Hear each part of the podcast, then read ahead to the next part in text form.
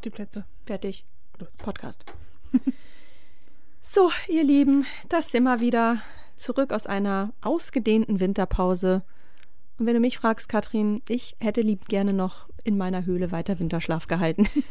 Ich auch. Denn manche Nachrichten, äh, die man zurzeit so konsumiert, machen einfach keinen Spaß. Aber gut, nützt ja nichts. Nicht zu podcasten ist schließlich auch keine Lösung. Und deshalb herzlich willkommen, liebe HörerInnen bei Mind the Tech Cybercrime Gesellschaft. Katrin, hattest du denn ein schönes Fest? Ich meine, es ist fast ein Monat her, aber egal. Ich habe ja auch die Regel, frohes neues Fest darf man bis Ende März sich wün- wünschen. Ach, Wenn man sich zuvor nicht begegnet ist. Bis Ja, Ende März ist es in Ordnung. wir haben uns auch tatsächlich ganz lange nicht gesehen. Frohes neues Jahr. Frohes neues Jahr. ja, die, die Feiertage, ja gut, das war, das ist ja immer nebensächlich. Das eigentliche Fest ist ja, wie unsere Twitter, Mastodon, Blue Sky und sonst wie FollowerInnen mitbekommen haben, das ist ja der Chaos Computer Kongress. Mhm. Du kriegst schon wieder leuchtende Praktischerweise in Augen. Hamburg. Schon wieder leuchtende Augen hier. ja, es war richtig cool. Mit der ganzen Familie sind wir angerückt. Mit der Familie zu der Zweitfamilie. Genau. Ne? Ja, kann man so sagen. Ja. Stimmt, stimmt.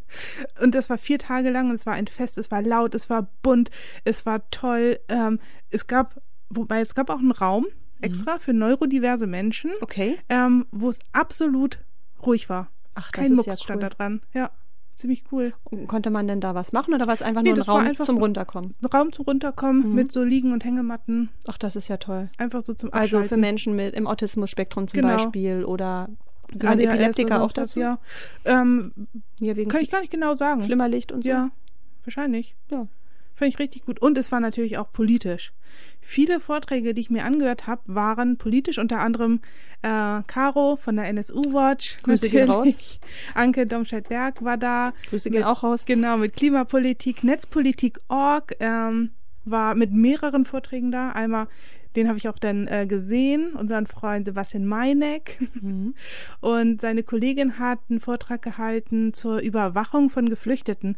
Das war richtig gut. Mhm. Und ähm, die wir noch nicht im Podcast hatten, war das Zentrum für politische Schönheit.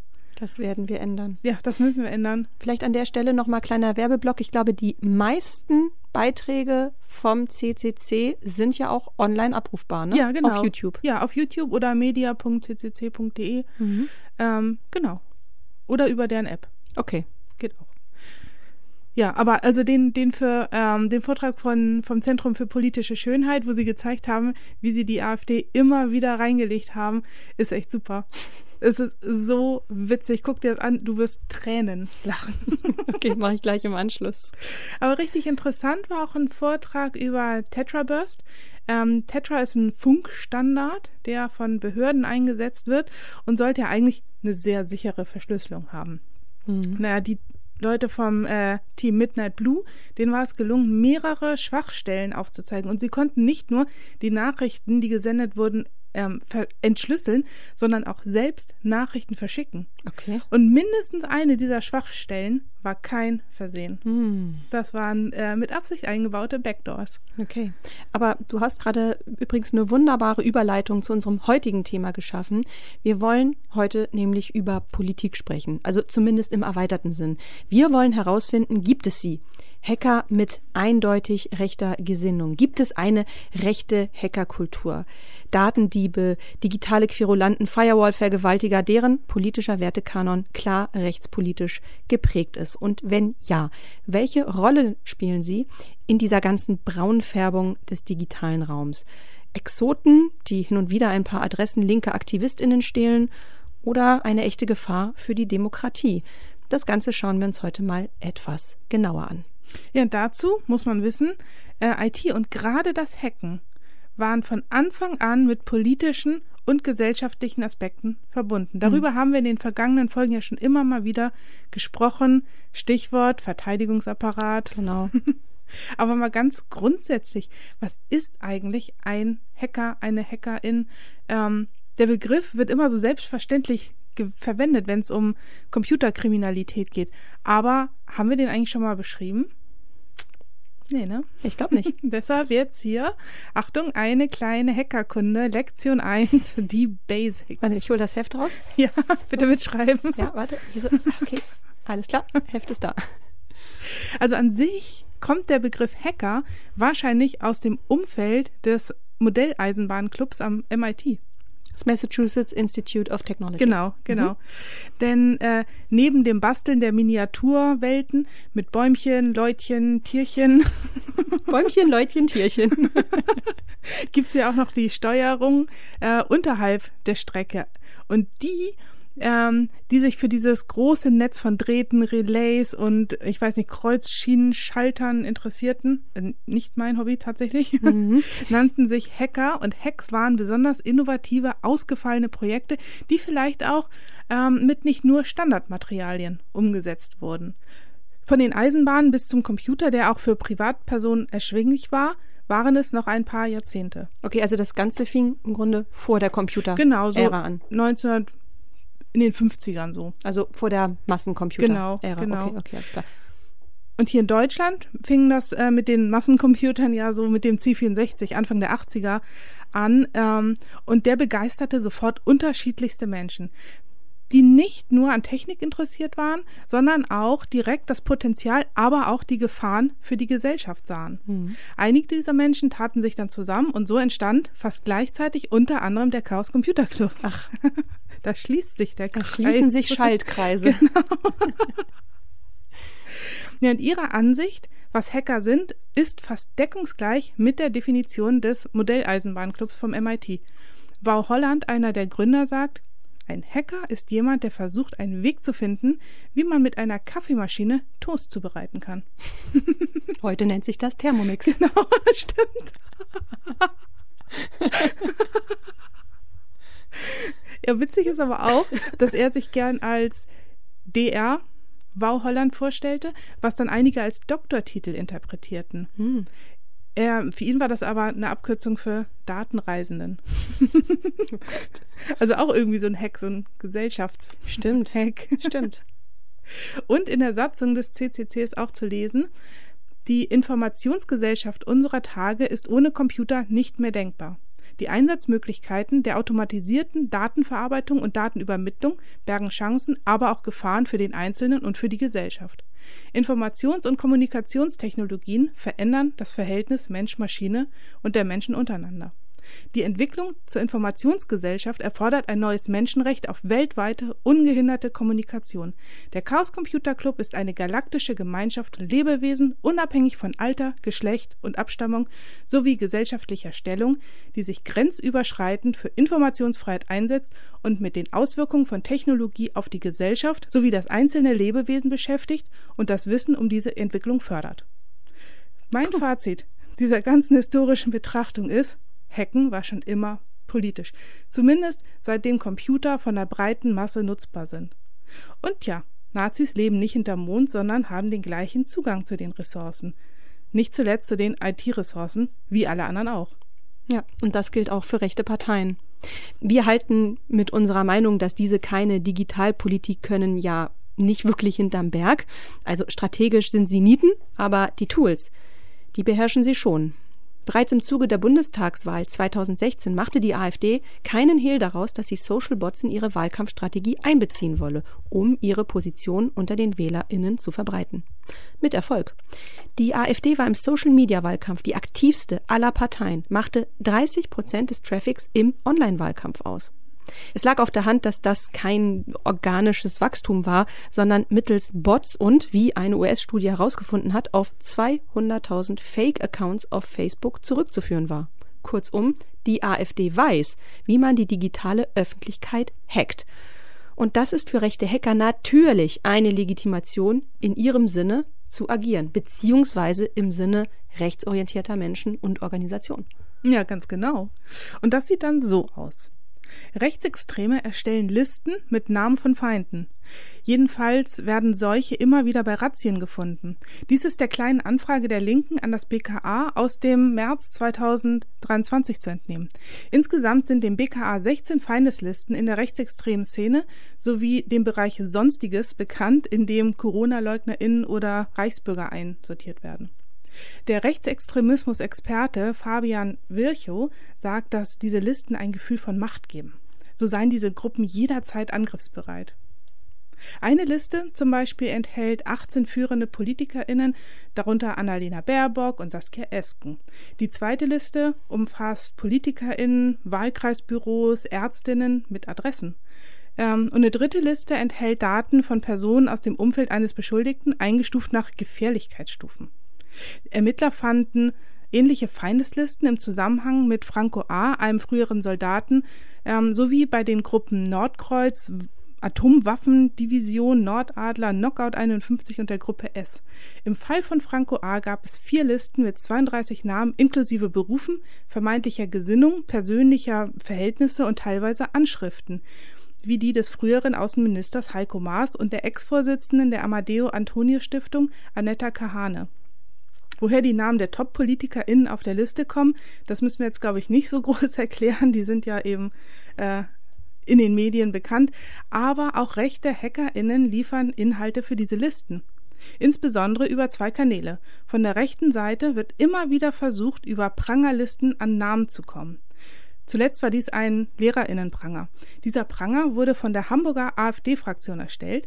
Auf der Webseite sollten Lehrerinnen von Eltern und Schülerinnen gemeldet werden, bei Hinweisen auf linke Ideologien im Klassenzimmer. Die Hamburger Fraktion der AfD behauptet, Schulen, in denen zu Demonstrationen gegen die AfD aufgerufen werde, verstießen nämlich gegen das Neutralitätsgebot. Deshalb sollte mit ihrer Webseite Neutrale Schulen Hamburg der demokratische Diskurs in Tüdelchen gestärkt werden. Auf die Neutralität berufen sich die Rechten ja gerne. Allerdings lässt der Beutelsbacher Konsens, an den sich Lehrende halten müssen, Meinung grundsätzlich zu. Der Beutelsbacher Konsens ist eine Vereinbarung darüber, wie mit kontroversen Themen im Unterricht umgegangen werden sollte. Er besagt, dass Lehrerinnen bei kontroversen Themen neutral bleiben sollen und es Schülerinnen selbst obliegt, sich eine eigene Meinung zu bilden. Der Konsens besteht aus drei Prinzipien Informationsgebot, Kontroversitätsgebot und Schülerorientierung. Informationsgebot bedeutet, dass alle relevanten Standpunkte vorgestellt werden sollen. Kontroversitätsgebot besagt, dass kontroverse Themen nicht vermieden werden sollten. Und Schülerorientierung bedeutet, dass LehrerInnen die SchülerInnen ermutigen sollen, sich eine eigene Meinung zu bilden.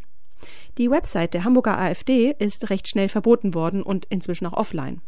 Ob mit den Webseiten auch alle Daten gelöscht wurden oder ob noch irgendwo eine Kopie angelegt wurde, ist im digitalen Jahr eher schwer zu beweisen.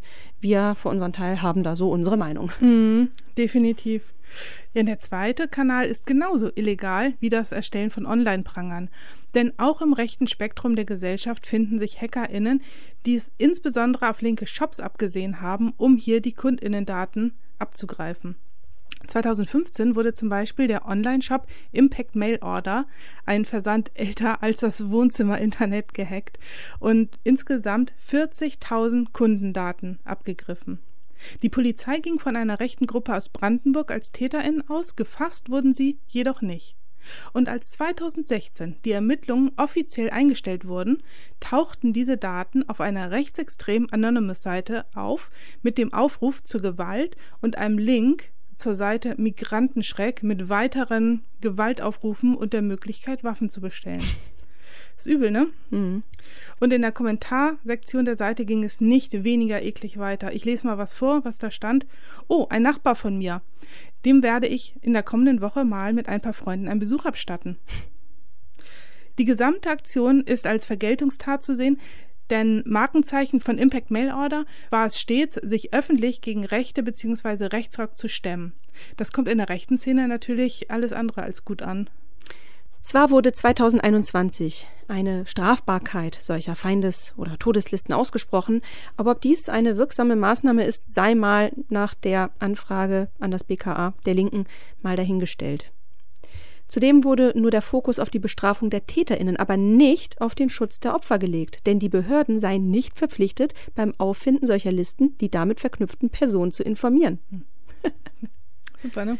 Also fassen wir mal kurz zusammen. Rechte HackerInnen sind keine Exotengruppe. Sie sind längst Teil des Cyberterrorismus. Und sie haben sich breit aufgestellt. Vom Online-Shop für Punks, wie wir eben gehört haben, ähm, bis Bill Gates ist alles dabei. Ja, das nennt man mal breit aufgestellt. Oh ja, ne? in der Tat. Und es wirft auch Fragen auf. Ich meine, Punks, okay, das ist obvious. Ähm, sie besingen Nazis ganz offensiv, positionieren sich unter anderem über ihre Kleidung ganz klar, in welchem Lager sie unterwegs sind. Aber Bill Gates? Hm. Hm. 2020 haben Rechtsextreme offenbar Zugang zu einer Liste mit über 20.000 durchgesickerten E-Mail-Adressen und Passwörtern erhalten, die Schlüsselorganisationen im Kampf gegen die Covid-19-Pandemie zugeordnet werden. Dazu gehören die Weltgesundheitsorganisation WHO, die National Institutes of Health, also die regionalen Gesundheitsämter der USA und eben auch die Gates Foundation. Ich glaube, heute muss man Gates Foundation sagen, ja. ne? Ist jetzt nicht mehr Bill und Bill Melinda. Und Melinda. Also die Gates Foundation. Ähm, diese brisante Information soll jedenfalls unter Rechtsextremen zirkuliert sein, um die Covid-19-Pandemie zu weaponisen, wie mhm. man so schön sagt im Englischen. Also zu einer Waffe zu machen. Die Herkunft und Veröffentlichung dieser Daten ist unklar. Aber es wird angenommen, dass sie zuerst auf dem 4chan Nachrichtenbrett aufgetaucht sind. Ja, und die Echtheit dieser Informationen konnte bisher nicht verifiziert werden. Die betroffenen Organisationen wie die WHO haben jedoch vorsorgliche Tests durchgeführt und erklärt, dass ihre aktiven E-Mail-Adressen nicht kompromittiert wurden. Andere Organisationen wie die Gates Foundation, das Centers for Disease Control and Prevention und die Weltbank haben bisher nicht auf Anfragen reagiert. Und das National Institutes of Health, NIH, lehnte es aus Gründen der Cybersicherheit ab, eine Stellungnahme abzugeben. Nichts Aha. zu sagen ist ja, ja, manchmal auch eine Aussage. Das ne? stimmt, das stimmt, besonders in so einem Fall. Ja, das ist auch eine neue, gefährliche Strategie der HackerInnen. Sie kapern Debatten, die originär nichts mit ihnen zu tun haben und mischen sich drunter. Das konnte man zum Beispiel auch bei den Bauernprotesten jetzt mhm. sehen, die jüngst stattgefunden haben. Die wurden ebenfalls von Nazis unterwandert. Und das machen sie recht clever, denn sie suchen sich den kleinsten gemeinsamen Nenner, in diesem Fall Heimatschutz. Und wenn die Gemüter erhitzt sind, dann stecken sie andere mit ihrer Denkweise an und schon verkommt alles zu einem riesig großen braunen Brei, inzwischen auch im digitalen. Man braucht nur mal so ein Messageboard im Darknet zu besuchen. Ja, hatten wir ja eben schon. Mhm. Und jetzt kommt ein weiterer Fall, der auch okay. sehr wütend macht. Als äh, Disneys Realverfilmung Ariel letztes Jahr, 2023, in die Kino kam, bemerkten die Betreiber der Internet Movie Database, IMDb, ungewöhnliche Bewertungsaktivitäten, nach eigener Aussage haben sie es so genannt, mhm. nach einem rassistischen Aufschrei aufgrund der Besetzung einer schwarzen Schauspielerin als Hauptdarstellerin. Ich glaube, du erinnerst dich, ja, was damals ja. so abging. Der Film wurde allem Anschein nach Opfer von Review-Bombing, bei dem BenutzerInnen mit mehreren Konten eine Produktion mit negativen Bewertungen überfluten, oft auch unter Einsatz von Bots. IMDb sah sich gezwungen, auf der Bewertungsseite des Films eine Benachrichtigung zu platzieren, die auf jene ungewöhnlichen Aktivitäten hinweist und wandte eine alternative Gewichtung an, um die Zuverlässigkeit des Systems noch zu bewahren. Oha. Seit seiner Veröffentlichung hat der Film mehr als 41.000 Benutzerbewertungen auf IMDb erhalten. Obwohl der Film eine positive, durchschnittliche Bewertung von sieben von zehn Punkten hat, sind mehr als 15.000 der Bewertungen mit nur einem Stern versehen. Die Besetzung von Halle Bailey führte zu einem Rückgang von Likes und negativen Kommentaren im Trailer auf YouTube sowie zur Verwendung des Hashtags NotMyAriel in den sozialen Medien. Bailey äußerte sich zuvor zu den Anfeindungen und sagte, dass sie als Schwarze solche Reaktionen erwarte und es sie nicht mehr schockiere. Ganz schön traurig, oder? Das, ja. Das ist wirklich richtig traurig. Aber das zeigt auch mal wieder, wie ein Stück Technik missbraucht werden kann. Rezensionen sind ja eigentlich ein hilfreiches Tool, können aber eben auch genutzt werden, um zu manipulieren oder äh, durch gekaufte Bewertungen äh, Produkte hypen zu lassen. Das ist ja nicht neu. Mhm. Aber jetzt wird es persönlich. Hier geht es um Diskriminierung von Menschen. Und wie schön, dass IMDB danach gesteuert hat. Mhm. Ähm, das funktioniert ja aber nur, solange in den Unternehmen selbst Menschen mit klarem Verstand sitzen. Zwei prominente KI-Unternehmen gerieten 2020 wegen Verbindungen zu rechtsextremen Organisationen in die öffentliche Kritik. Der Gründer und CEO von Banjo, Damien Patton, wurde als ehemaliges Mitglied des Ku Klux Klans identifiziert und wegen eines Hassverbrechens gegen eine Synagoge im Jahr 1990 angeklagt. Das Utah Attorney General's Office hat daraufhin einen Vertrag mit dem Unternehmen im Wert von mindestens 750.000 US-Dollar ausgesetzt.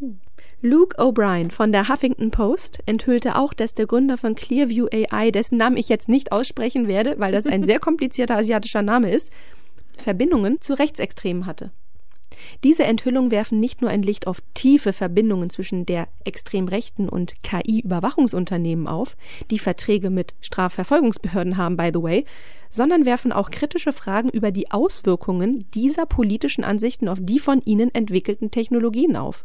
Fakt ist, dass diese Unternehmen Zugang zu umfangreichen Daten über die Öffentlichkeit haben, was besorgniserregende Auswirkungen auf die Privatsphäre und Diskriminierung eben jener haben könnte. Das heißt, wir brauchen dann nicht nur eine Regulierung, die auf die Algorithmen schaut, wie wir in der KI-Staffel schon ausführlich besprochen haben, sondern eben auch auf die EntscheiderInnen in den Firmen. Mhm. Und wenn ich mir ansehe, wie viele aktuell auf die Straße gehen und sich laut gegen die braunen Ideen der AfD positionieren und natürlich auch Menschen wie die JournalistInnen vom Korrektiv oder auch die KünstlerInnen vom Zentrum für politische Schönheit, dann gibt es mir doch wieder Hoffnung. Mhm. Und diese Staffel, die hat mich an vielen Stellen wirklich sprachlos gemacht. Ich weiß, manchmal saßen wir da echt und haben uns so angeguckt und wussten auch nicht mehr weiter. Und insbesondere, ähm, wenn es um diese rechten Strukturen geht, die ja klar zu erkennen sind von NSU Watch und anderen auch immer wieder aufgedeckt und erklärt werden, aber es in den Medien gar nicht so ankommt und nicht weitergetragen wird, dann wünsche ich mir für dieses Jahr neben KI-Regulierungen, die sinnvoll sind, auch noch das Wort EinzeltäterInnen nicht mehr zu hören und zu lesen. Denn TäterInnen sind TäterInnen und wie wir gezeigt haben, stecken da viel, viel mehr Strukturen hinter, als sich viele denken. Ja, und das erinnert mich an das, was Caro Keller im Interview gesagt hat. Mhm. Dass ähm, Steinmeier, Steinmeier, also unser Bundespräsident, sich ja auch hinstellt und sagt, das sind bedauerliche Einzelfälle. Ja. Ähm, immer wenn so ein Fall publik wird, ähm, wo Menschen mit Migrationshintergrund von rechten Personen äh, angegriffen werden.